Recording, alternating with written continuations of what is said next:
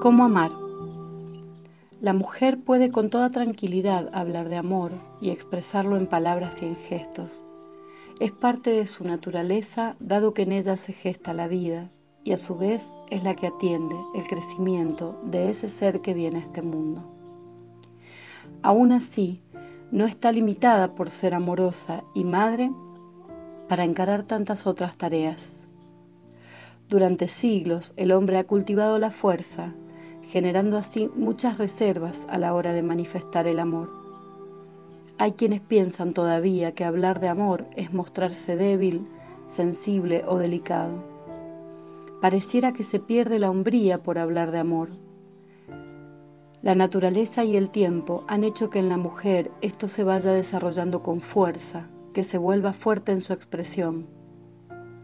Puede parecer que es importante o de valor mostrarse fuerte, pero lo que se está sacrificando es muy grande.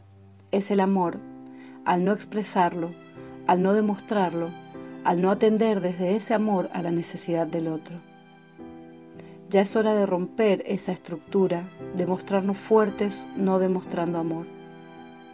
En el mundo la mayoría, si no todos, están necesitados de ese amor o de asistencia.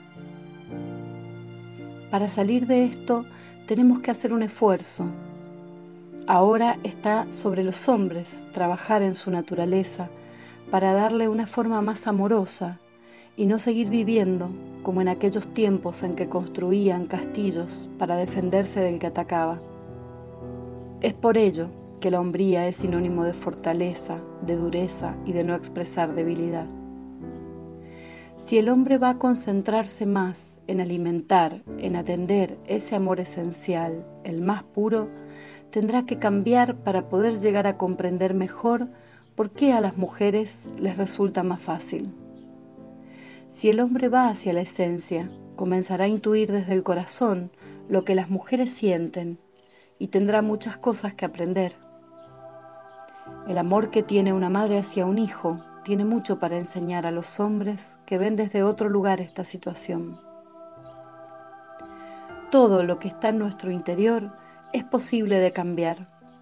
El trabajo de cada uno es el que debemos hacer desde nuestra propia vida, desde nuestro propio ser, y permitirle así que pueda expresarse con pureza de amor como en esencia vive. En este ejercicio de dar todo, vamos comprendiendo un poco más nuestro camino y cada vez tenemos más para dar. Amorosamente contemplar la vida con la intención de colaborar, de cooperar en el acompañamiento de toda forma de vida, del tipo que sea, de manera amorosa. Hay que entender cuál es ese amor. Si escuchamos la cabeza, que trata de razonar, probablemente el ego comenzará a hacer fuerza, a especular. Cuando atendemos al corazón y la mente está dispuesta a llevar a la práctica lo que él dicta, no hay especulaciones. Entendemos que el amor es por lo que tenemos que vivir. Los ojos ven hacia afuera, el corazón ve desde adentro. Tratemos de ver más desde el corazón y veremos muchas cosas en nuestro interior. Todas las puedo cambiar. La mujer hoy está ganando un terreno que en parte le corresponde. El hombre la había relegado, le había impedido o limitado pero también hay mucha fuerza para ir hacia otro terreno que no es el que le corresponde a ella. Cada uno tiene que estar en su lugar. El hombre y la mujer son necesarios en el mundo para sostener un equilibrio. Entender que cada uno tiene que hacer lo suyo y con amor debe vivir su vida. Si cada uno hace lo suyo, entre todos se llevará adelante la gran obra cada uno de nosotros, haciendo nuestra tarea, vamos a ir evolucionando. Pretendiendo hacer lo que el otro hace o exigiendo al otro que haga lo que nos parece, no vamos a evolucionar nunca y siempre va a haber diferencias. Se necesitan más personas en el mundo que trabajen y hagan este esfuerzo. Para entregarnos de lleno a la tarea de construir amor, primero debemos construirlo en nosotros.